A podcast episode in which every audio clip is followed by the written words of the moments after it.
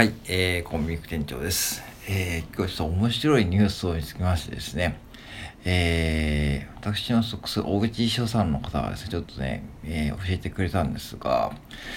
LINE の、えー、使い方で、えー、句読点を打つのがね、どうも若者には、若者にはちょっと怖いという印象があるらしくてですね、あの、要は、了解しました、丸みたいなね、あの、うん、そういうことがあってですね、要は、あの、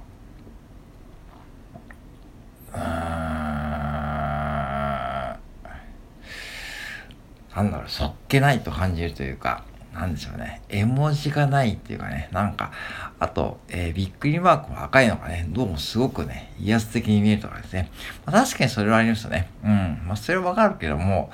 句読点の丸はね、どうも若者にはですね、すごくなんかこう、怒っているような感じ。確かにそんな感じするかもしれないけども、多分これ送信しているか多分結構僕らと同じ年代か、もうちょっと上の方々かもしれないですけども、ね、まあ当たり前です自体なんかね、なんか逆にこう、句読点つけないとですね、なんか先生から怒られたりしてですね、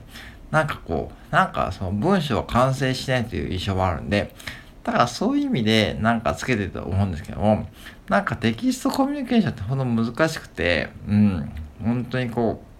こうやってこうスタンド FM って、まあ、感情が伝わるんで、まあ別にこう、怒ってるとかね、あ、この人今日機嫌がいいんだとかね、ちょっとこの人元気がないとかでわかるけども、テキストって、まあ、わかんないですよね。だから最近ちょっとよく絵文字とか使ってね、まあやるんですけども、まあ絵文字とかスタンプですよね。うん。だから、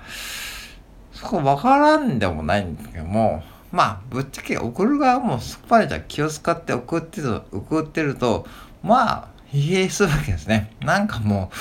う、なんか、なんだろうな。だから、受け取る側のその若い方がですね、多分、その、慣れてないというか、まあ、要は、その、送ってる側が、まあ、どういう年代でね、まあ、50代、60代方がね、送ってるかもしれないし、まあ先生とかさ、そういう方ね、あと会社の上司とかね、まあそういう方々は、まあおそらく、まあ句読点打つのは普通なんで、まあそういうふうに見ていただけると僕はいいと思うしね、僕も文字はね、まあ、丸をつける方ですね。だから丸をつけて、それを受け取ったね、その学生さんとかがね、なんか変な印象を起こすかもしれないけども、まあそれは全くなくてもそれは自然だということで、まあそういう、こういうテキストのコミュニケーションギャップがね、そういうところでも起こっていたということで、ちょっとそれ面白いなと思って取り上げました。だからまあ別にね、なんかこう、うん、その服考えて送りたいんで、なんだろうな、まあ難しいですね。なんか、間合いというか、その要は、うん、だからそういう時は絵文字を使ってね、やるのもいいけども、逆に、逆に言うと、おじさんたちが絵文字を使いすぎるのはね、なんか逆になんか変だという、なんかありましたね。なんかある、そういう論調もあるんで、なんか何が正解だかわかんないので、なんかもうね、なんか別にこう、誹謗中傷しなければね、そこまで気にしてやる必要ないと思うし、なんか、そんなことばかり気にしてたらさ、LINE そのものがね、使えなくなっちゃうと思うんで、LINE 自体もなんか、あと、例えば LINE で、例えば返信をするとかね、了解しましたって、そういう返事をするって僕はそれしなくてもいいと思ってるし、なんか LINE の既読機能があるんで、もうそれ読んだら終わり、それでいいと思うんですよね。だから、そう別になんかルールはないんで、もうそのルールは別に自分の中で持っておいて、まあね、変にこう相手に気を使うとかね、なんかまあ相手にもいるけども、まあ相手が例えば上司とかね、その要は明らかにこう自分目上の人だったらね、まあ別にこう気を使えばいいと思うけどもね、まあまあ仕事仲間とかさ、まああと、まあ同僚友達はね、そのフラットに、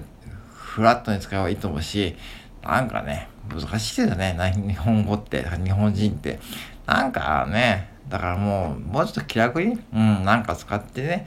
なんか別にそれ丸を打ったから、丸を打つ方もね、別にそれでいいと思うし、丸を打った分を受け取った方も、別にそこまでなんか怒ってるとかね、そのこと考えずに、もうさっと流してもらえばいいと思うんで、ちょっと思いました。はい、以上です。